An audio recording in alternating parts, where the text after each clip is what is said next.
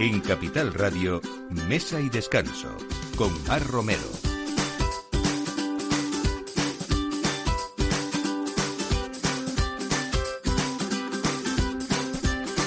Buenos días, es la hora del aperitivo como cada domingo acompañándoles desde Capital Radio en Mesa y Descanso.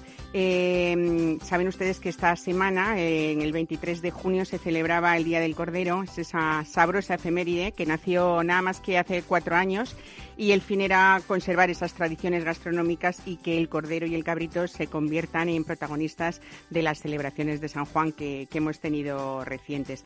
José Miguel Valdivieso nos trae hoy desde su restaurante Uscar la tradición, los sabores más arraigados de este producto en forma de recetas y sobre todo con él vamos a hablar del cordero segureño con indicación geográfica protegida, que es una raza española de ganado ovino eh, que está pues más o menos haciendo vida en las sierras de Segura y, de la Sagra y vamos a ver qué recetas se sacan de un producto tan exclusivo y tan especial.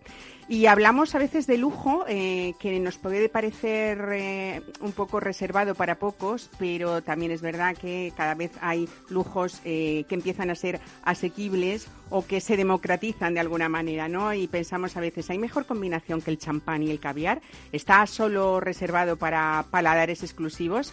Pues hoy tenemos también con nosotros a Pablo Suárez, que es el director de Binumium, una empresa que lleva más de 30 años trabajando en la importación, distribución y comercialización no solamente de vinos y champán, sino también bueno, pues de, este producto que ahora mismo está en las mejores mesas y tiendas especializadas en España, pero también eh, nos va a contar cómo podemos disfrutar de él de una manera, bueno, que podemos darnos un lujito de vez, de vez en cuando, ¿no?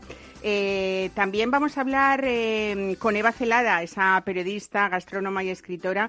saben ustedes que ahora estamos muy pendientes en televisión española de esa serie que es Leonardo da Vinci y yo nos viene a contar a propósito de esto, pues hablar sobre su libro, que es una ventana a la vida cotidiana de Leonardo da Vinci, su comida, sus costumbres, sus relaciones personales y profesionales también. Eh, y bueno, hablamos de un libro que descubre por fin la verdad sobre esa cocina de, de, Leonardo, que ha habido otros anteriores, pues que parece ser que han creado bastante confusión. Y como siempre, nos gusta hablar en mesa de descanso de solidaridad y de mm, sostenibilidad también. Vamos a terminar el programa de hoy hablando de que podemos cuidar el planeta sabiendo que podemos aprovechar eh, mucha comida, más que mm, de la, de la que de la que a veces lo hacemos, ¿no? Un tercio de la comida que se produce en el mundo se desperdicia y esto supone pérdidas económicas, bajo compromiso social y también deterioro medioambiental. ¿no? Gabriel Ramas, que es el fundador y CEO de encantadodecomerte.es, va a hablarnos cómo eh, desde el punto de vista de consumidor y también desde el punto de vista de los restaurantes podemos aprovechar mucha comida eh, que a veces no usamos y que, desperdiciamos. ¿no? Pues todo esto a partir de ahora en Mesa y Descanso con Miki Garay en la realización y Mar Romero quien les habla. Bienvenidos. Mesa y Descanso con Mar Romero.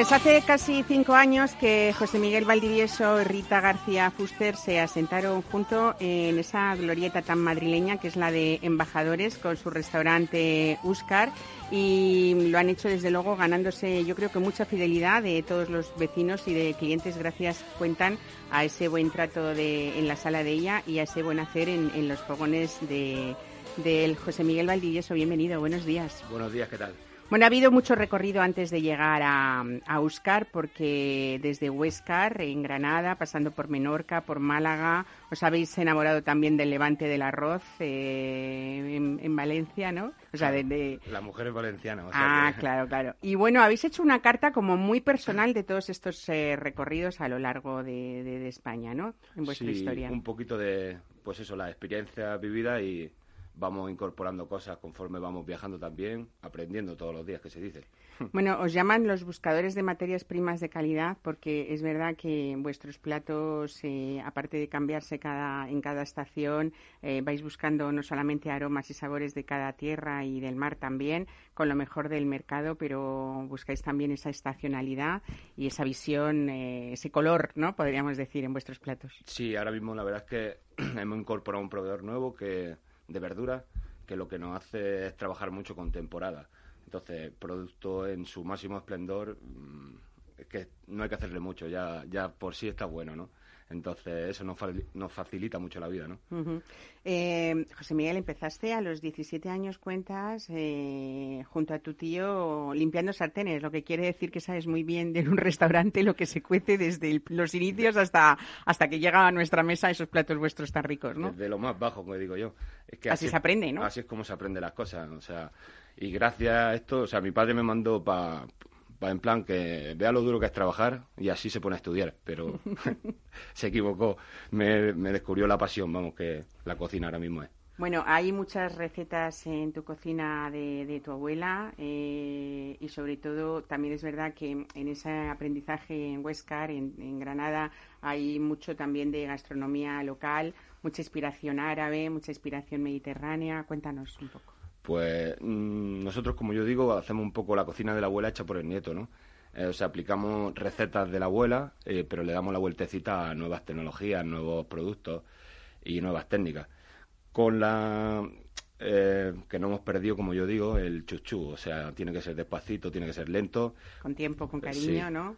Vamos, como la abuela bueno, ahora como tú dices, las recetas de la abuela se hace el nieto, conserváis esa esencia de trabajar esos productos eh, y ahora mismo hablamos eh, como ejemplo, aprovechando esas festividades que, o esas efemérides que decíamos que en esta semana que se ha celebrado eh, pues el Día del Cordero y el Cabrito, vamos a hablar un poco de esa indicación geográfica protegida que es el cordero segureño, que tú quieres mucho y que además hay varios platos en tu carta sobre ello a lo largo de todo el año, ¿no? Sí, hay una cosa que siempre está, digamos, que es la paletilla de cordero asada al aroma de la sagra que llamamos nosotros, puesto que la servimos con romero, o sea, con mucho aroma a romero y tomillo, que son propios de la sagra, que es nuestra sierra, que es donde realmente crece el cordero, ¿no? Un cordero que al final pastorea, que come mucho monte bajo, que, que ayuda también al bosque, a, como, como ellos dicen, es un poco eh, antiincendios porque va limpiando bosque, a la vez también ayuda a que las plantas autóctonas sigan creciendo, puesto que eh, pues va comiendo, va poniendo semillas aquí y allí y eso ayuda al bosque, ¿no? De hecho, la IGP de Cordero Segureño comprende, creo que son seis o siete parques naturales. Eh, entonces, es muy importante la labor que hace también el cordero en ese sentido. Y además Es una carne rosada, ¿no? O sea, no, no tiene ciertas peculiaridades que le diferencian de, de, otros cabritos o otros corderos, ¿no? Sí, lo bueno de esta carne, como, vamos, como digo yo, es que está en justo que sabe a cordero, está por encima de le echar un poquito en sabor, eh, mucha infiltración de grasa, que eso lo hace muy tierna. Entonces, em, principalmente se utiliza para carne, porque es que para mí no hay mejor que ese, también lo digo. Bueno, en ese nombre, ese plato que, has nombrado tú, que, es como el imprescindible de la casa, la paletilla de cordero segureña asada al aroma de la sagra, eh, se puede pedir también para, para llevar y terminar en casa en 10 minutos, ¿no? Sí, eso hemos empezado ahora con el proyecto, por así decirlo en el que lo dejamos solo listo para que meta en el horno 10 minutitos, con su salsa y todo que te la servimos aparte. Eh, nada más que para llegar, calentar y, disfrutar en casa, o sea, un espectáculo. bueno, y hay otro plato em, que, es verdad que, tiene muchos incondicionales también con este producto, que además es un plato difícil de encontrar, ¿no? Y que cada vez eh, gusta más, que es el, eh, el cuello de, de cordero. Cuéntanos cómo lo haces. Pues lo, hemos hecho ya de, varias maneras, puesto que al final nosotros mm, intentamos siempre ni aburrirnos nosotros, que digo yo en la cocina, ni aburrir a los comensales, de tal manera que le vamos dando siempre cosas nuevas. Pero en este caso últimamente lo tenemos hecho a baja temperatura durante 24 horas, deshuesamos, rellenamos, eh, un poco así, como he dicho antes, muy con toques árabes, eh, como ciruelas pasas, frutos secos. En este caso lleva, hasta hace poco llevaba espárragos verdes trigueros del huerto de mi primo, que son ecológicos y mm, entonces luego terminamos un poquito en el camado, que es un horno con brasa, con un poquito de ajo papa, que eso es receta de la abuela Marquina, eso que no falle. Qué bien suena eso, ¿eh? tiernito, tiernito, tiernito. Bueno, eh, hay algo también que por lo que en estos cinco años os habéis hecho, bueno, pues habéis hecho vosotros eh, muchos adeptos a vuestra casa, que son los arroces, ¿no? Eh, eso hemos empezado, mm, bueno, antes lo teníamos, pero más fuera de carta, y ahora después de COVID como que lo hemos incorporado un par de arroces en paella, que los puedes pedir desde una persona hasta pues los que quiera. Y la verdad es que últimamente es uno de los platos que más sale. O sea, ha, cogido, ha tenido bastante acogida. De hecho, los vecinos los fines de semana, muchos bajan, se llevan la paella para casa y a disfrutar. José Miguel, yo digo siempre que cuando hay una buena tabla de quesos y una buena selección, eh, no es fácil tener siempre una amplia selección de, quesos en un, restaurante, eh, cuidarlos y tenerlos ahí a temperaturas buenas y que estén, eh, yo creo que es un valor añadido ¿no? de, de, un restaurante. En vuestro caso también eh, tenéis en vuestra oferta esa tabla de quesos de Huescar, que es un homenaje otra vez más al nombre de, del restaurante. ¿no? Sí, en este caso son quesos de cabra de los collados de la Sagra, que la verdad es que están haciendo unos quesos muy, muy ricos y la verdad es que están teniendo mucha aceptación. La gente mm, de primera costaba, pero ya va entrando casi sola en, en, principio o en final de comida, porque hay mucha gente que los toma para postre. Bueno, en realidad todo yo creo que para hacer un poco resumen de la cocina de Euskar es, es decir que es una cocina de corte clásico, pero que tiene muchos sabores que, que nos recuerdan a esos platos que decimos de, de las abuelas, ¿no? Eh, hay en ese equipo que, que, hemos nombrado, Rita García Fuster y, tú, hay que sumar también una experta nariz de sumiller, ¿no? Porque estamos hablando de quesos, de carnes, de arroces.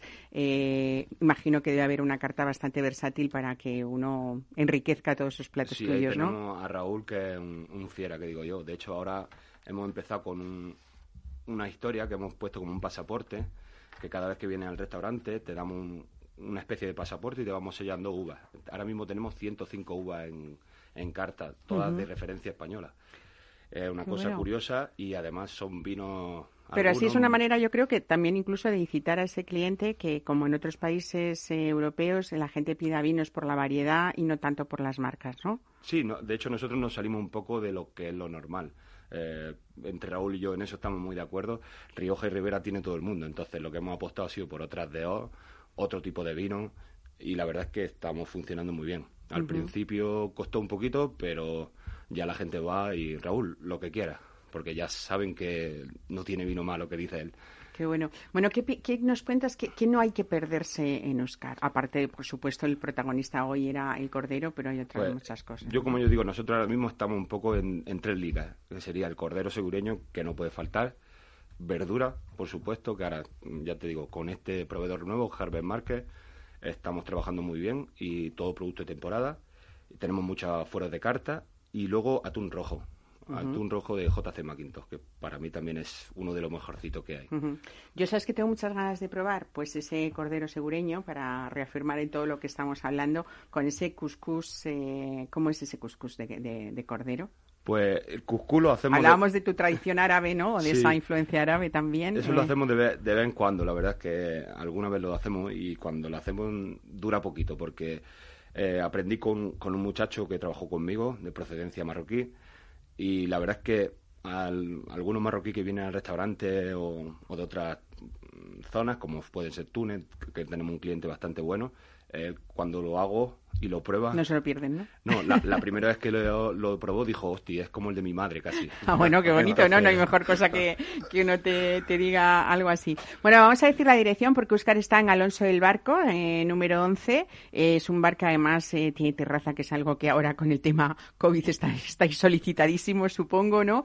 Y, y también es importante decir que dentro de esa cocina de mercado uno, si tiene prisas, se lo puede llevar a casa para... para sí, también pues hemos ahora delivery.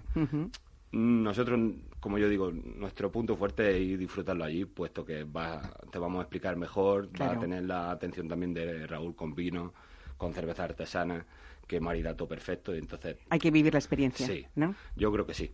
Muy bien. punto fuerte. Pues venga, eso queda pendiente y la cita de quienes nos escuchan de hoy también para, para visitar Oscar. José Miguel Valdivieso, muchísimas gracias por estar hoy con nosotros y, y por favor eh, consuman cordero y cabrito que además eh, no hay muchos restaurantes donde uno pueda elegir diferentes platos de este producto tan rico y tan nuestro, ¿no? Eso es, la verdad es que sí. Pues muchísimas gracias por venir y buen fin de semana. Hasta luego. Hasta luego. Mesa y descanso. Capital Radio. Descubre todos los paisajes del vino con Rutas del Vino de España, la marca referente del enoturismo en nuestro país. Bodegas, por supuesto, pero también museos, castillos, molinos, catedrales y naturaleza. Montañas, ríos, cañones, lagunas, playas y la mejor gastronomía. En pareja, en familia, con los amigos, hay un plan perfecto en cada una de las 32 rutas que forman parte de las Rutas del Vino de España. Entra en la web de Rutas del Vino de España y comienza tu viaje. Mesa y descanso con Mar Romero.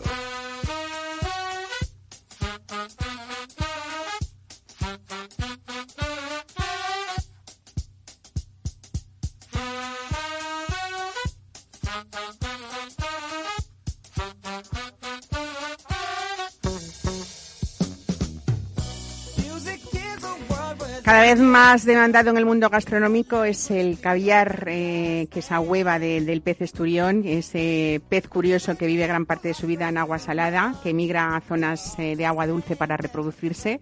Y aunque nos parezca mentira, encontramos 25 variedades de esturión, que son algunas muy valoradas para esa producción de caviar, como es el esturión de beluga, que todos hemos oído alguna vez hablar de, de él, el osetra o el sebruga. Pablo Suárez, director de Binumium, bienvenido, buenos días. ¿Qué tal? Buenos días, Mar, ¿cómo estás? Bueno, siempre mm, hablar de caviar y champán es muy sugerente, incluso elegimos momentos muy especiales de nuestra vida, pero a veces no es tan prohibitivo como uno pueda pensar, ¿no?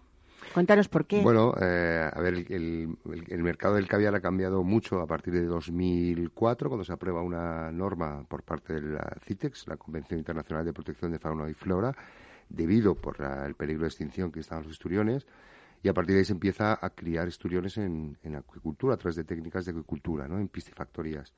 Eso genera una producción, pues eh, bueno, pasa de 150 toneladas de la primera cosecha a 115.000 toneladas del año 19, ¿no? Es decir, el mercado se multiplica por 700, lo que lógicamente ha generado, por contra, una bajada progresiva de precio. ¿Vale? Y, eso ha hecho que más que mm, democratizar, que es verdad que una parte se ha hecho más asequible para todos, pero lo que ha ocurrido con el caviar y gracias a la gastronomía es que ha pasado de ser un eh, producto de elitistas o un producto de élite a eh, un producto hedonista, ¿no? Abandonamos ese mundo de pocos y nos estamos dirigiendo al mundo hedonista, ¿no? La gente que disfruta con, con, el, eh, con, con, la comida a través de, de la comida, ¿no? que busca felicidad a través de la comida.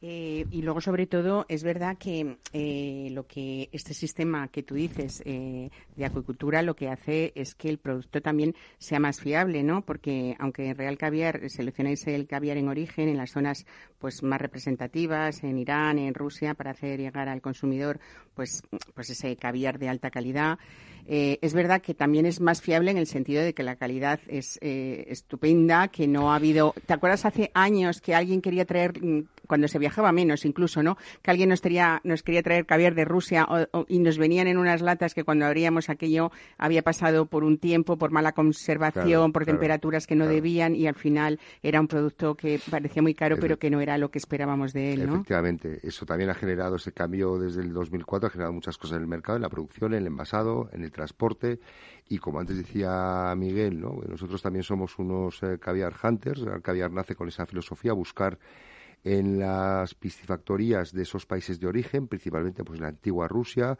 la zona del río Amur, que está entre China y, Rusia, o Irán, ahora mismo también en Polonia, en, otros en los países donde están los mejores productores y traerlos. Cuando hay un productor que, por la razón que fuera, que ocurre, no mantiene la calidad, pues nos permite desechar esas partidas e ir a buscar otro mejor. ¿no? Y, eso, y eso es un parte de la, de la, de la filosofía ¿no? y de la estrategia. Efectivamente, el envasado es una parte fundamental. También es verdad que eso afecta lógicamente al coste. Envasar donde con quien mejor garantía te ofrece, muchos están en, en, en Alemania, otros están incluso pues también en China pero es otra garantía para poder ofrecer el producto fresco. Es un producto muy delicado que puede sufrir alteraciones por el cambio de temperatura, es decir, por perder la cadena de frío, puede ser porque el, envase no esté perfectamente, haya un poro y haya permitido entrar el aire, en fin, son muchas razones y hay que tratarlo bien. Y no solo cuando lo importa, sino también cuando desde las diferentes capitales, en Madrid, Barcelona, enviamos a otras zonas de España, el transporte también tiene que estar... Eh, asegurado. ¿no? Bueno, eh, hablaba yo de que encontrábamos 25 variedades de esturión, pero si tenemos que hablar de tipos de, caviar eh, que vosotros eh, tenéis en Real Caviar, son como unos 5 o 6, ¿no? Ahora mismo son ocho, tenemos ocho. Efectivamente hay dos grandes familias, la familia de los Acipenser, que, que es, ahí hay unos 25 tipos diferentes, y luego está la familia de uso, ¿no? La familia de los usos, donde está el uso-uso, que es el famoso beluga el, el, esturión que llega a alcanzar los mil kilos y que llega a medir 10 metros, es esturión más deseado, el esturión más valorado, porque tarda más tiempo, pues entre 15 y 20 años en dar huevas, lo cual necesita un cuidado y un coste mucho mayor. Y luego está el uso de auricus, ¿no? que es otro de esos esturiones que se utiliza junto con el Acipenser renki para hacer el líbrite. El líbrite es el eh, caviar que se produce en una gran mayoría en China, más vendido en el mundo. ¿no? Aproximadamente el 60% del caviar que se consume corresponde a, estas, a este esturión híbrido que nosotros en Real Caviar llamamos Amur Beluga. Amur porque lo, lo, crían en el río Amur y Beluga porque pertenece uno de los dos esturiones a la familia de los Uso, ¿no? A la, que es uno, uno, de los caviares más avalados por chef y por gastrónomos también, ¿no? Es, un caviar increíble, es un caviar eh, con una calibre de unos 3,5-4 milímetros de, de tamaño, eh, tiene un color verde esmeralda precioso, eh, tiene una textura firme, tiene un sabor salino intenso, es un auténtico placer, ¿no? Para comer solo y para emplatar. Cuando contrastas este caviar con, pues, con patatas, con huevos, con carne, con pescado, eh, con pasta, en fin, con un montón de otros alimentos, que es otra de las cualidades del caviar, ¿no? La versatilidad en la gastronomía. este caviar ofrece bueno, pues... Eh, por su melosidad también en la textura que tiene, Efectivamente, tiene una melosidad, el colágeno de esta, de esta grasa que tiene las huevas eh, de, de, esturión, pues eh, lo hace increíble, ¿no? Pero bueno, hay otros caviares también de mucha calidad. Tenemos también el caviar uso, uso iraní, que está hecho y envasado y producido en, en Irán. Tenemos también un caviar blanco. es uno de los más exclusivos del mundo también. El más exclusivo del mundo, efectivamente. ¿Y el, y el, el, del esturión blanco es el caviar albino? ¿Es, es raro? Quiere decir, es, ¿tiene su rareza? ¿Por eso es tan valorado? Con dos tipos de caviar albino. Uno es el, el uso de auricus también, que el rutenus, perdona, el uso rutenus, que este es un caviar, un esturión más pequeñito, que da una agua muy pequeña de 1,5-2 milímetros, muy mantecoso, con sabor a, a mojama, a salazón, increíble. Hay muy poco, porque al final es un, es un, es un esturión que fue una alteración genética y, se está produciendo muy poco. Y luego hay otro que se llama almas, que es el caviar que traemos de Irán y corresponde a la versión, a las huevas del esturión beluga, el uso-uso, el top, albino, que es muy, muy, muy eh, escaso y nosotros solemos tener por temporada, especialmente en Navidad, y que está a un precio, estaba hasta hace poco en 24.000 euros el kilo y que nosotros estamos comercializando pues eh, pues entonces a los 6 y que está en las tiendas a 10.000 euros el kilo, ¿no? Claro, cuando dices esos precios la gente dirá, bueno, están hablando de, de, que es asequible, ¿no? Y claro, esto es una barbaridad, pero yo mm, quiero hablar un poco de esos formatos de envasado que, tenemos o que tenéis desde los 10 gramos hasta los 500 gramos. Entonces, eh, tener una latita de 10 gramos cuando alguien, que ahora vamos a hablar de, esas armonías de champán y caviar, eh, tú quieres, pues no sé, hacerle un regalito a tu pareja o incluso lo que tú estabas hablando, gastronómicamente necesitamos muy poco ¿no? Eh, me imagino, José Miguel, tú con, como experiencia en la cocina, con muy poco caviar de la calidad que está contando Pablo, eh, cualquier plato lo podemos enriquecer y necesitamos una cucharadita o media cucharadita, ¿no? Es como el azafrán, que si dice el precio del kilo suena mucho,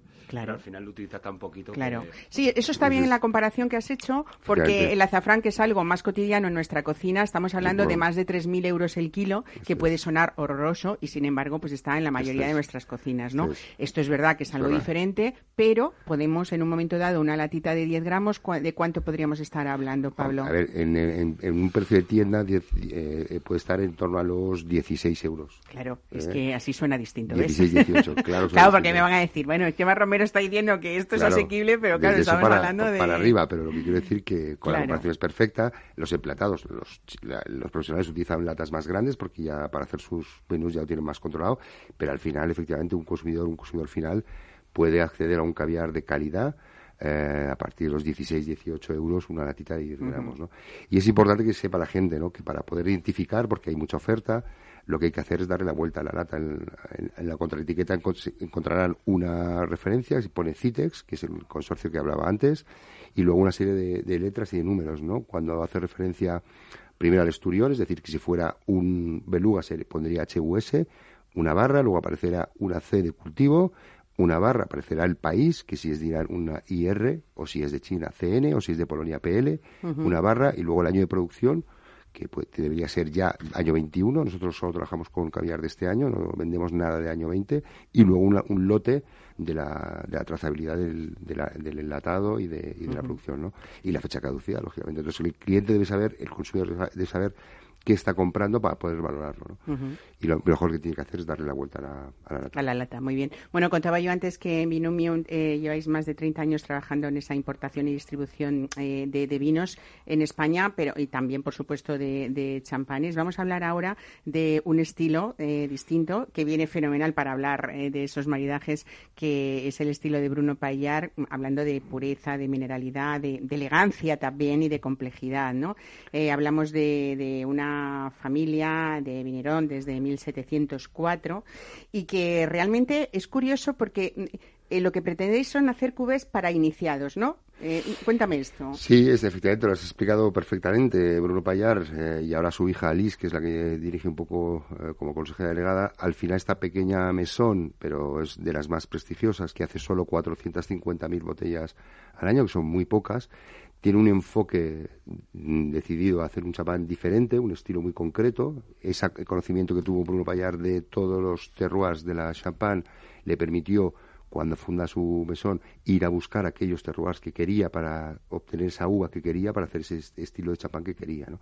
Un estilo muy personal, como no puede ser de otra forma, y trabajan con, sobre todo, la gama de los multimilésimes, que son champáns que se hacen con 25 añadas, desde 1985 se van guardando, vinificándose de forma separada en toneles de acero o de madera, y cuando llega la, añada eh, que toca, pues cogen esos vinos eh, guardados y hacen un asamblas, una una cube especial y lo mezclan con la, con la que toca. ¿no? Tienen, son vinos uh, de champán muy eh, extra bruts, es decir, muy bajos en, grado de, azúcar, con el objetivo de poder mantener, digamos, la, la quinta esencia de, de cada terroir.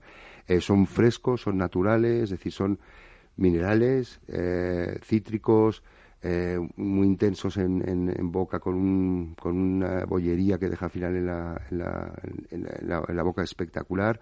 Y efectivamente son champáns para iniciados. Sabéis que hay champáns muy envejecidos, muy vinosos, muy sofisticados, que cuesta beberlos, ¿no? Una botella de Bruno Payar de de Blanc de Blanche, por ejemplo, pues es que, bueno, no, no, si, no te si no paras, te puedes beber tres o cuatro botellas enseguida, ¿no? Hablabas tú de, la importancia de la etiqueta en el caviar y también en el caso de este champán que nos informa de todo, de la fecha de degüelle, de ese reposo que, que, tienen ellos mínimo comprometido, ¿no?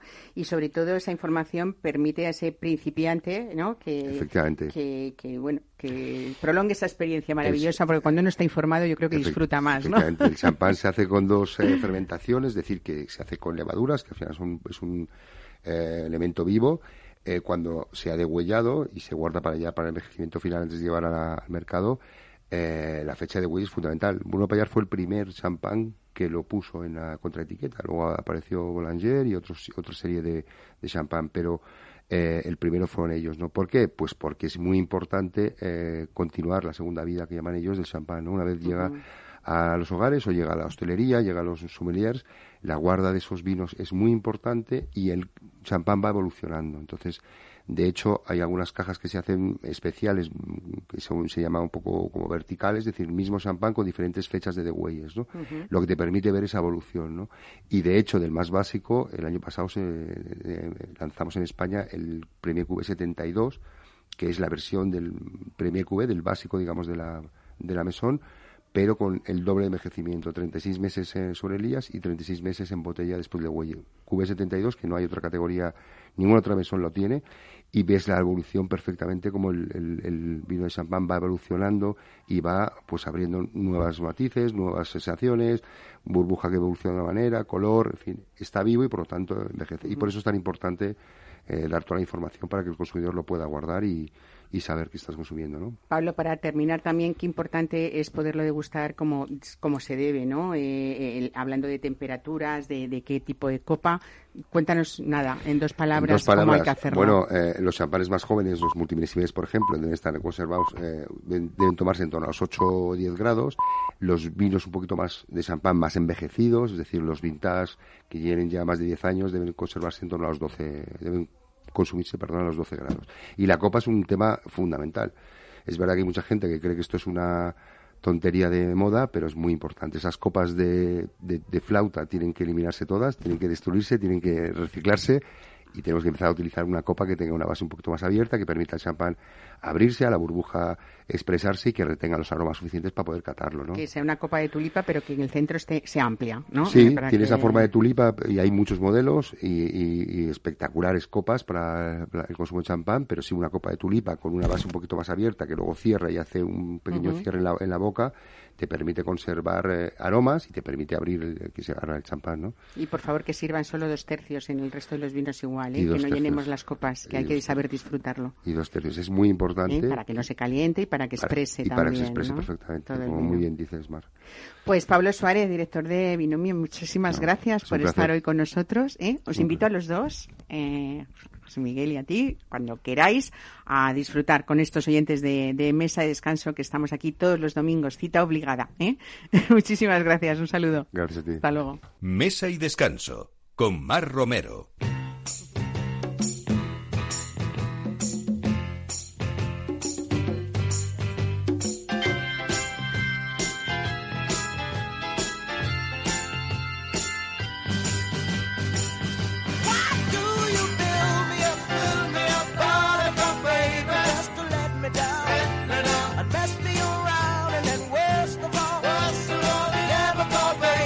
Decíamos eh, presentando el programa que el cuidado del planeta no es una cuestión de moda, sino un deber ciudadano y decíamos que un tercio de la comida que se produce en el mundo se desperdicia y esto supone, pues además de pérdidas económicas, eh, realmente un bajo compromiso social y desde luego un deterioro medioambiental. Eh, Gabriel Ramas, fundador y CEO de Encantado de Comerte, va a contarnos hoy en qué consiste esta aplicación que han creado en la que se publican lotes de alimentos que los comercios o no han logrado vender a lo largo del día o incluso restaurantes que pueden aprovechar desde luego muchísimo mejor esa comida. Gabriel Ramas, buenos días, bienvenido. Eh, eh, vuestra aplicación se llama Encantado de Comerte. Efectivamente. Pero Encantado de Comerte no es solo una empresa, es una forma de vida, contáis, ¿no? Sin lugar a dudas, Encantado de Comerte surge con la intención, el propósito de poder, poder dar respuesta contundente a lo que es el desperdicio de alimentos, tanto en su componente, como bien has mencionado, económica, porque cuando se desperdician alimentos que hemos eh, invertido dinero y energía en producir y no los consumimos, pues eso ya es una pérdida y de por sí luego el hecho también eh, de, de, su componente medioambiental, ¿no? Por el simple hecho de que cuando tú eh, tiras un alimento a la basura y ese alimento hay que transportarlo hasta el vertedero y luego está la combustión y se emiten emisiones de CO2 equivalentes innecesarias, pues, pues no tiene ningún sentido para nosotros. ¿no? Entonces, si podemos evitar que eso ocurra, pues, pues, pues lo hacemos y por eso surgió Encantado de Comerte. Fíjate que después de o durante esta pandemia es verdad que ojalá no se nos olviden muchas cosas y tengamos memoria cuando todo esto termine definitivamente y desde luego vivamos eh, modos de vida diferentes también, ¿no?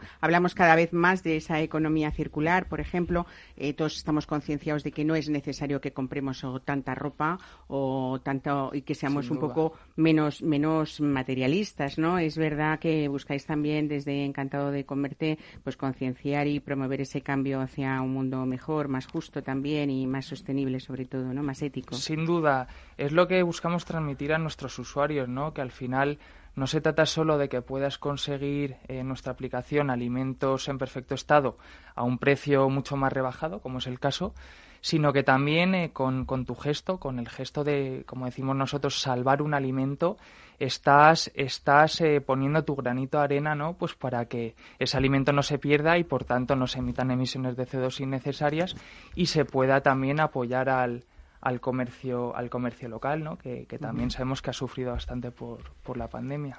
Eh, eh, encantado de comerte esa aplicación que decíamos para Android y para iOS, eh, en la que publicáis lotes de alimentos que, que, están con un, un 50% de descuento como mínimo, ¿no? Sí, eso es.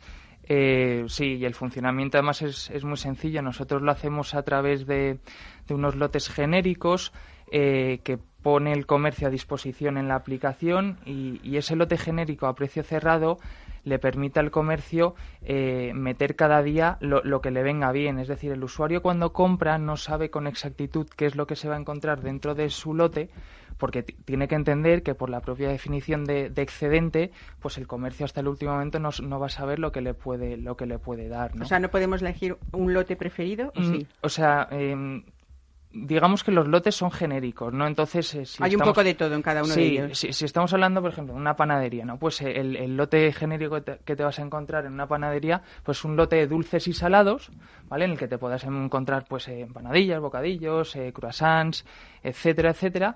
No sabes con exactitud qué es lo que te vas a encontrar, pues porque será en función de lo que le haya quedado eh, en el momento de la recogida al comercio. ¿no? O sea, eh, estos son los pasos. Nos registramos en la aplicación, accedemos a, esos alimentos que nos comentas eh, y después de haber elegido o ver el que nos ha tocado, vamos a recogerlo al, comercio que, tengamos cercano ¿no? o que esté dentro de esa aplicación. Tal cual, o sea, es tal cual lo has comentado y es una forma, por tanto, también de apoyar al, comercio de proximidad, ¿no? Porque el usuario cuando accede a la, a la aplicación, pues va a ver un, un listado de, de, esas ofertas, ¿no? En, en, base a su posición actual, eh, su situación, ¿no? Entonces te van a salir pues los comercios más cercanos, ¿no? Y por tanto vas a poder salvar aquellos lotes más cercanos a, a, tu posición.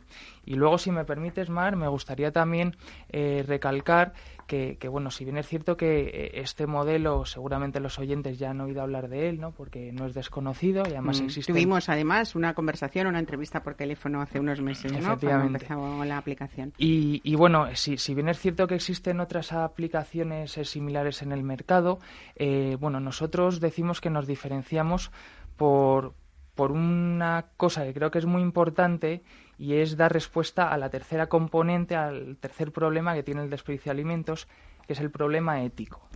Es decir, ¿cómo es posible que en una misma calle tengas unos comercios eh, desperdiciando alimentos en buen estado, pues porque no tienen manera de darle salida, y en la misma calle a su vez haya familias que por una falta de recursos económicos no pueden acceder a esos alimentos. ¿no? Entonces nosotros desde el primer momento quisimos dar respuesta a esa componente ética, ¿no? Y, en ese sentido nosotros decimos que somos eh, una aplicación única en, en, poder también acercar los lotes de alimentos de nuestra aplicación a esas familias vulnerables. Y lo hacemos a través de acuerdos de colaboración que llevamos a cabo con, con ONGs y servicios sociales de ayuntamientos. Ah, muy bien. Bueno, imagínate que yo tengo un comercio o tengo un negocio de restauración. Eh, también es una manera de multiplicar eh, pedidos para, para llevar, si vamos hablando un poco de modelo de negocio. Eh, yo creo que además esto, haciéndolo todos unidos, pues realmente vamos a ganar todos, ¿no? Pero ¿qué tiene que hacer el restaurante o el comercio que quiere estar dentro de esa aplicación? Pues muy sencillo. Eh, contactarnos, lo primero de todo, eh, a través de los formularios que hay en la página web en encantadecomerte.es o, escribiéndonos un email a, a eh, info@encantadecomerte.es y a partir de ahí eh, hablamos con él, le explicamos bien de qué va esto, que lo entienda bien es fundamental porque porque nosotros no queremos dar de alta a comercios que no entiendan la filosofía de nuestro proyecto. Nos hemos encontrado con comercios que no, no lo entendían bien y se pensaban que les estábamos apretando demasiado con pon un descuento mínimo del 50% y luego encima cogéis vuestra comisión como que salgo perdiendo. No, tienen que entender que aquí, eh, como están perdiendo a día de hoy, es en la situación actual en la que sí o sí están perdiendo alimentos y, y, y esa producción que están perdiendo les supone una pérdida. Nosotros proponemos que conviertan esa pérdida en un ingreso extra, además de ganar en visibilidad y, y, y, formar parte de un sistema de consumo responsable.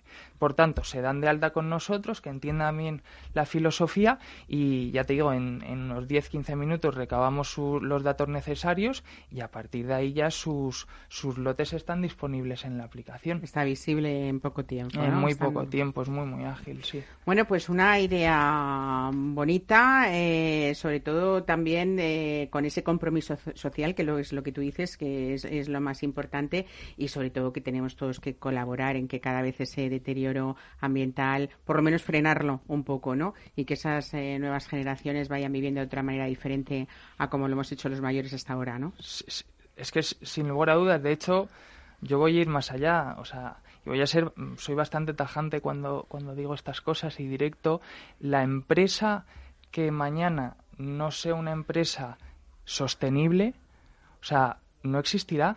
Quiero decir, eh, ya... Hay que cambiar el chip, Gabriel. O sea, hay que cambiar el chip ya sí o sí. Es decir, eh, por supuesto que hay que ganar dinero, pero ya en el mundo en el que vivimos creo que ganar dinero ya no es suficiente. Hay que ganar dinero y a su vez eh, generar bienestar en la sociedad, ¿no? Uh -huh. y, y, en ese sentido, pues estamos inmersos ya en, por fin, en una ola de sostenibilidad que, que, está llegando desde Europa, se está implantando a nivel de gobiernos y sí o sí hay que, hay que llevar a cabo este tipo de, de políticas, así que invito a todos los los comercios que nos están escuchando, pues que, que se animen a llamarnos y, y seguro que, que, vamos a despertar su interés. Pues Gabriel Ramas, fundador y CEO de encantadodecomercio.es, muchísimas gracias y ojalá que esa aplicación esté llena de, pues, de, pues de comercios que, que participen y sobre todo que el fin sea que esas familias que tú comentabas eh, puedan vivir un poquito mejor, ¿no? Sin que duda. compartamos todos. Sin duda, muchísimas gracias, gracias Mar, por a ti. la invitación. Saludos, buen fin de semana.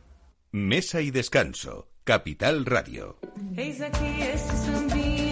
Feito de uma nota só. Outras notas vão entrar, mas a base é uma só. Essa outra consequência do que acabo de dizer. Como eu sou a consequência inevitável de você. Tanta gente existe por aí que fala tanto e não diz nada, quase nada. Já me utilizei de toda a escala e mesmo assim não sobrou nada, não deu em nada. E voltei da minha nota, como eu volto pra você. Você. E quem quer todas as notas, é mi, fá, sol, lá, dó. Fica sempre sem nenhuma, fique numa nota só.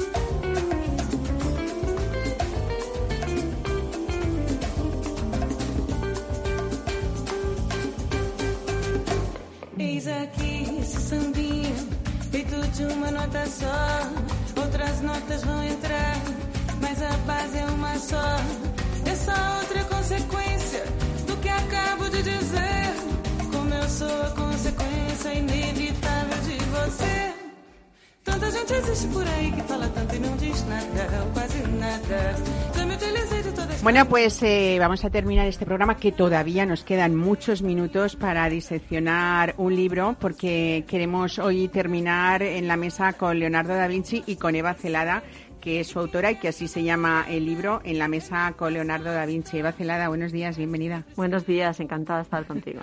Oye, estábamos eh, diciendo al principio del programa que ahora eh, estamos muchos eh, siguiendo esa serie de Leonardo, ¿no? Que estamos viendo, bueno, pues, pues muchos secretos de ese personaje, aunque algunas cosas estén noveladas, por decirlo de alguna manera. Pero es verdad que tú has hecho un trabajo de investigación en este libro, pues que hemos podido ver esa vida cotidiana del genio, su comida, sus costumbres, sus relaciones personales también. Eh, y dices tú que en este libro por fin descubres la verdad sobre esa cocina, porque había un libro falso antes que se llamó Apuntes de Cocina. Cuéntanos. Exacto, sí. Hay un libro que salió el Día de los eh, Santos Inocentes en, en Inglaterra, en, Reino Unido. Y, que es falso. Es como mm, se inventaban, porque ya sabes que Leonardo escribía todo lo que vivía en sus famosos códices, que son más de 7.000 páginas de códices. Entonces estos señores se inventaron que había aparecido en Rusia el códice Romanov. La historia es graciosa, pero es que... Pero se ha escrito muchas veces esto, sí, ¿eh? Sí, pero es falsa. Bueno, de hecho en Madrid, o sea, perdón, en España lo prologó, eh, no sé si Alfaguara era la editorial y lo prologó el propio Carlos Capel, que, decía eh, en su introducción. Es una suerte de, no de falsedad, sino como, como una fantasía, ¿no? Pero a partir de ahí, pues, la, una máquina que Leonardo había, eh, que había dibujado para tirar piedras, porque Leonardo hizo bastantes bocetos de máquinas de guerra, ¿no? Pues esa, esa máquina, según ese libro, eh, servía para, para hacer albóndigas, ¿no? Cosas así que dices, bueno, ¿cómo la gente se lo ha podido creer? Pues se lo creían porque veían las imágenes, lo contaban estos dos señores, se tradujo en un montón de idiomas. Y además es verdad que se ha hablado mucho siempre de la cocina de, Leonardo, como si él no es que hubiera sido cocinero, pero que sí que practicaba la cocina, o por ejemplo que creaba esos utensilios de cocina también, ¿no? Y también que había tenido eh, un, incluso una taberna, o sea, cosas, cosas absolutamente disparadas pero bueno, el caso es que, mm, mm, Leonardo se presta mucho a toda esa fantasía, porque es un personaje muy enigmático que no puedes clasificar en un, en un sector o en otro. Por ejemplo, como estabas diciendo ahora de la serie esta de televisión española, Leonardo, que se llama así. Pues, pues es otro disparate. O sea, que es que mm, no tiene nada que ver lo que cuenta con, con la vida de Leonardo. Pero es que tú vas a Italia que a mí me ha pasado personalmente y una persona que te, que te cuenta, que, te va a lo mejor de guía turística a la Galería Uffizi, o sea, te cuenta cosas que tampoco son reales de Leonardo. Entonces, dices que es una persona tan fantástica que te apetece decir que a lo mejor pasó esto, pasó aquello, ¿no? Hay, Eva, dos hallazgos imprescindibles para conocer cómo era realmente la mesa de Leonardo eh, y tú lo has ampliado con esa documentación que hay sobre los, los recetarios de, del Renacimiento, porque es verdad eh, que cómo has podido diseccionar todo eso, diferenciar un poco esa, esa realidad de ese mito, ¿no? Que al final es lo que ha sido Leonardo. Eh, durante muchísimos siglos, ¿no? No, y además es que te digo que la fantasía la realidad siempre nos decepciona, porque al final... Bueno, aunque hay veces que la realidad supera, ¿eh? A la ficción también, sí, tenemos las dos, las dos perspectivas. La realidad es que mm, yo estuve en, en, en Vinci, bueno, he viajado a Vinci, a Florencia, he estado en la, Biblioteca Ambrosiana en Milán, he estado en Anciano, donde nació Leonardo, pero mm, en Vinci eh, tuve la posibilidad de, de, hecho, han prologado el libro el director del Museo de Leonardo y, de, y la asociación eh, de estudiosos de Leonardo, ¿no? que están en Vinci. Y entonces, ellos, mm, cuando tuve la entrevista, pues ya sabes cómo somos los periodistas, que es que hay que enterarse, enterarse, enterarse. Hay que documentarse, es nuestro trabajo principal, claro, que sí. Eh, eso es lo que tenemos que hacer. Entonces, ellos me dijeron mm, que verdaderamente, o sea, todo estaba en sus códices, todo, todo. Ahora, claro, decir esto, que es eh, que están escritos en, eh, sabes que están escritos de derecha, de letra especular, de derecha a izquierda, solo se pueden leer con un espejo. Y encima en toscano antiguo, que es una mezcla entre el italiano y el latín, o sea, un, un desastre a la hora de documentarte. Pero bueno, todo estaba allí y efectivamente todo estaba allí. Entre los 120, no, eh, casi 150 libros mm, que Leonardo tenía, que él los escribía cuando hacía las mudanzas, cuando se iba de un sitio a otro decía, y coger, y ponía todo. Hacía un inventario. Un inventario de sus libros. Bueno, pues solo había un libro de recetas, que es, el, es un libro eh, de platina que fue bibliotecario de, de los papas y que la mayor parte de esas recetas son de Martino da Como. Entonces, el propio Platina escribió ese libro con muchísimas recomendaciones nutricionales que están súper de moda en este momento y eh, el- el- o sea, y, y, bueno, en ese libro están un montón de recetas que se reflejan en este, en el libro En la mesa con Leonardo da Vinci. ¿Y Leonardo fue vegetariano, Eva? Eh, a partir de un momento determinado, o sea, Leonardo eh, se crió en, en la finca, bueno, era hijo ilegítimo de un padre mm, notario y de una madre campesina, y entonces él se, creó, eh, se crió en la finca de Anciano hasta cinco o seis años y luego en la finca del abuelo del abuelo de su abuelo, ¿no? Porque aunque era ilegítimo le estaba eh, reconocido socialmente, aunque no legalmente. Y eh, él eh, amaba la naturaleza y todo lo que tenía que ver, con la naturaleza era muy cercano a la naturaleza y, y le dolía el sufrimiento de los animales. Pero no tenemos constancia hasta un momento en el que hay una carta de, una persona eh, muy relacionada, además tiene nombre y apellidos, muy relacionada con, con, el, con, eh, con los Medici, que escribe a Lorenzo de Medici una carta y le dice que estaba en, en la India, que está en Goa, entre tal y tal, y que, y que allí esas gentes solo comen eh, vegetales y arroz. Y entonces explica, no comen nada muerto como nuestro Leonardo da Vinci. Y es- esa es la referencia que tenemos. Esa es la referencia. Y después, eh, la referencia de lo que él cuenta, porque cuando él habla de, de, digamos, de, de- de remedios para diferentes situaciones de salud, siempre habla de, de vegetales. Y además dice, eh, si el hombre es el rey de la creación, ¿por qué no se puede anima- alimentar de, alimento- de alimentos simples, que para él eran los vegetales, y tiene que matar a otros animales? ¿Por qué lo tiene que hacer? Hay una faceta muy actual, como tú decías, eh, podría ser perfectamente la defensa que podría hacer hoy en día si estuviera aquí con nosotros.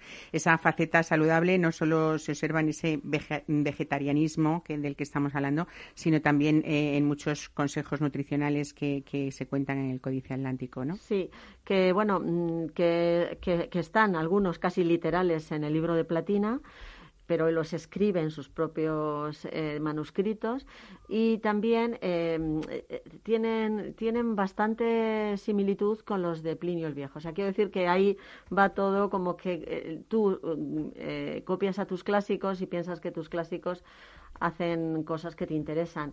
Y él, él lo explica. Por ejemplo, mm, explica que no, se, que no se debe de comer de forma copiosa, que es algo que ahora que, que no, eh, no era propio de la época, porque en la época quienes tenían poder económico comían muchísimo. Eh, Claro, eh, esa- esa- y, eh, hay aquí unas frases que tú comentas de- haciendo los comentarios de, de tu libro. Comer sin hambre hace daño a la salud, así como el Claro. estudio sin motivación daña la memoria. Claro, ¿no? eso lo escribe él en, en, su, en sus códices. Lo escribe él y fíjate que hay un movimiento tanto de él como de coetáneos suyos para, eh, para comer menos y también para hacer ayuno. Eso te iba a decir, ahora que estábamos eh, en estos eh, últimos años, se habla tanto de- del ayuno intermitente y gente que ha tomado esa opción y que para muchos ha sido muy saludable porque el permanecer unas cuantas horas, sobre todo yo conozco mucho hostelero, por cierto, para hacer ya la anécdota o, o concretar un poco, en el que estaban acostumbrados por su trabajo a llegar a casa a las 2 de la mañana eh, y ponerse a cenar, eh, pues eso, copiosamente, o llevaban todo el día, a lo mejor desde las 6 de la tarde sin tomar nada y luego irse a la cama. Cuando esas costumbres las cambias, el metabolismo cambia a la vez y se han dado cuenta pues que para ellos hay algunos que a mí me han dicho que ha habido un antes y un después, ¿no? Eh, ahí eh, Leonardo también sugiere que el ayuno tiene muchas muchas cualidades, ¿no? Sí, sí, sí, porque eh, él, él va en contra del exceso. o sea, eh, va en contra del exceso. Y tiene muchas cualidades porque considera que las personas que, que ayunan o que comen menos o que comen alimentos simples eh, son más, están más sanas. Estuvo, estuvo una época en, en, en Roma, o sea, en el Vaticano, eh, porque cuando, eh, cuando el León X, creo que, es, que era un Medici, eh, fue nombrado eh, papa, querían tener una corte florentina, porque era un Medici. Y entonces Leonardo le, le, mandaron allí. Y, y, bueno, pues, pues él allí habla del exceso, o sea, del, del enorme exceso y de lo poco que le gustaba ese exceso en lo gastronómico y además se sentía enfermo porque claro, es como nos pasa a nosotras, Mar, que vamos a tantos sitios. Que, al final está uno saturado, ¿no? Bueno, ya a veces me acuerdo de nuestro rey glotón, ¿no? Carlos V, ¿eh? Eh, Carlos I eh, y, y mm, Carlos V. Pues no sé a qué, eh, cuál era. Pero vamos, creo que todos fueron sí, el emperador, emperador, el emperador, sí. Eh, que, que, bueno, que, que, así moría de gota de, de todas esas eh, cantidades de, sobre todo la caza, ¿no? Como le gustaba tanto y como era, pues ya un poco esa glotonería. Pero si es que Leonardo tenemos en sus códices las listas de la, de la compra y de hecho están reflejadas en el libro. Y en las listas de la compra hay vegetales, hay, hay muchísimos vegetales de todo tipo, hay, por ejemplo, eh, también legumbres, eh, los garbanzos, hay mucha fruta. O sea, quiero decir que carne hay poquísima. ¿Y al artista también le gustaba el vino, Eva? Muchísimo. Y además eh, llegó a tener un viñedo en Milán, enfrente de, de la, de la iglesia Santa María de, de Croce y donde está, ¿Dónde está la última cena la última cena. ayer el capítulo ayer el, el, el jueves eh, estaba el capítulo de precisamente cuando él está pintando esa última cena allí, ¿no? Que precisamente está el sobrino del prior eh, del monasterio, o sea, diciendo, diciendo, es que a veces llegaba, leí, eh, veía la obra, estaba horas mirando la obra y se iba corriendo a veces eh, estaba pintando sin descanso, dice, sin comer ni beber. O sea, eh, me lo imagino perfectamente, ¿ves? Eso sí, me lo imagino cuando un genio ve... Ve, se olvida de, por supuesto, de, la comida y, de todo. decía, un artista hace lo más importante cuando no hace nada, dice el propio Leonardo. Bueno, eh, como, como has eh, diferenciado, eh, lógicamente lo has estructurado en diferentes capítulos este, este libro, hay uno precisamente que, que, que, ocupa esa parte de Leonardo Bodeguero, ¿no? Con conocimientos enológicos también. Sí, sí, sí. Y bueno, se, se hizo un estudio a través de la Universidad de Milán en el que se, se, ha descubierto a través de un análisis del ADN de las cepas en las zonas más profundas de la zona donde él tenía el viñedo, eh, que se ha visto que realmente los vinos que él tenía allí, que se hacían, que se producían en su viñedo, eran blancos, de, de, variedades blancas. Eh, la Malvasía candia, o sea, una, una variedad blanca dulce, que claro, que era propia de las clases altas de la época, ¿no? Claro. Pues Eva, estaríamos hablando mucho tiempo, pero yo creo que, hay que decir que en la mesa con Leonardo da Vinci de la editorial de Planeta Gastro, eh, la hiciste, o se acabó de estar en la calle en 2019, pero es un libro vivo de consulta y de entretenimiento para cuando uno quiera y sobre todo para conocer muchísimo más ese personaje eh, que te ha costado mucho trabajo y muchos viajes poder hacer un libro tan completo y tan bien documentado. Pues, eh, ¿sabes lo último que escribió Leonardo da Vinci en esos 7.000 páginas? Lo último es, lo dejo porque la sopa se enfría. Lo dejo porque la sopa se enfría. pues nada, nosotros aquí lo dejamos porque su sopa, de los que nos escuchan, se enfrían también. Buen domingo, lo que les queda de, de día y nos vemos la semana que viene. Celada, muchísimas gracias y buen domingo para ti también. Gracias a ti. Hasta luego. Tanta gente existe por aí que fala tanto e não diz nada, ou quase nada. Já me utilizei de toda a escala e mesmo assim não sobrou nada, não deu em nada. E voltei pra minha nota, como eu volto pra você. Vou contar pra minha nota, como eu gosto de você. E quem quer todas as notas, é mi, fa, sol, lá, si, Fica sempre sem nenhuma, fiquem numa nota só. Fica sempre sem nenhuma, fiquem numa